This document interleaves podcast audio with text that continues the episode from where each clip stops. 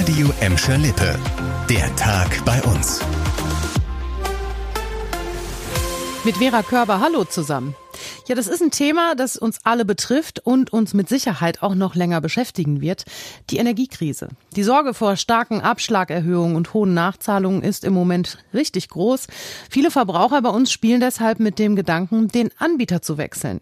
Der Gelsenkirchener Anwalt Arndt Kempkens rät allerdings, sich einen Wechsel gut zu überlegen. Wenn man jetzt den Anbieter wechselt und versucht, woanders hinzukommen, dann wird es da meistens noch teurer, weil Neukunden werden mit viel höheren Preisen angenommen als die Bestandskunden. Und deswegen sollte man im Moment diesen Schritt der Kündigung unbedingt genau überlegen. In den allermeisten Fällen wird sich das nicht lohnen. Preiserhöhungen beim aktuellen Anbieter müssen laut Campkins genau begründet sein. Ist das nicht der Fall, können die Kunden zu viel gezahlte Beträge zurückfordern. In vielen Verträgen gäbe es auch eine Preisgarantie, auf die man sich berufen könne. Wegen der steigenden Energiepreise stehen aktuell auch die Verbraucherzentralen bei uns vor großen Herausforderungen. Immer mehr Menschen wenden sich zurzeit verzweifelt an die Verbraucherzentralen, weil sie die Kosten nicht mehr bezahlen können. Laut der Verbraucherzentrale Bottrop sei der Höhepunkt des Anstiegs der Energiepreise bereits im August erreicht worden. Für Sozialhilfeempfänger aus Bottrop gibt es mittlerweile deshalb schon die Möglichkeit, die Energiekosten per Raten zu zahlen.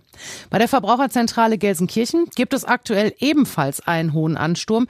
Es müsse aber alles immer im Einzelfall geklärt werden, sagte uns ein Mitarbeiter der Verbraucherzentrale Gelsenkirchen. Der erste Schritt ist es meistens erstmal seine Verträge zu überprüfen. Außerdem gibt es bereits verschiedene Online-Beratungsstellen sowie verschiedene Energieberater mit wöchentlich stattfindenden Energiesprechstunden. Genauere Infos dazu findet ihr auf den jeweiligen Seiten der Verbraucherzentralen eurer Stadt. Ein Kinderarzt soll in Gelsenkirchen junge Patientinnen sexuell missbraucht haben. Deshalb steht der 35-Jährige ab heute vor dem Essener Landgericht. Die Anklage wirft dem Arzt außerdem den Besitz kinder- und jugendpornografischer Inhalte vor. Die Staatsanwaltschaft ist davon überzeugt, dass der Mann seine Funktion als Kinderarzt in einem Gelsenkirchener Krankenhaus ausgenutzt habe. So soll er unter dem Vorwand, einen Test zu machen, zum Beispiel eine 14-jährige Patientin in ein Behandlungszimmer gelockt und sie intim berührt haben. Zwei weitere Mädchen soll er ebenfalls auf diese Weise missbraucht haben. Bei der Durchsuchung seiner Wohnung wurden 26 Kinder- und Jugendpornografische Dateien gefunden. Das Urteil in dem Prozess soll es Ende des Monats geben. Zum Schluss eine gute Nachricht für gestresste Bahnpendler in Gladbeck, Bottrop und Gelsenkirchen. Es ist etwas Entspannung in Sicht. Wegen großer Personalprobleme galt wochenlang ja ein eingeschränkter Fahrplan. Ab sofort sind aber wieder mehr Züge unterwegs.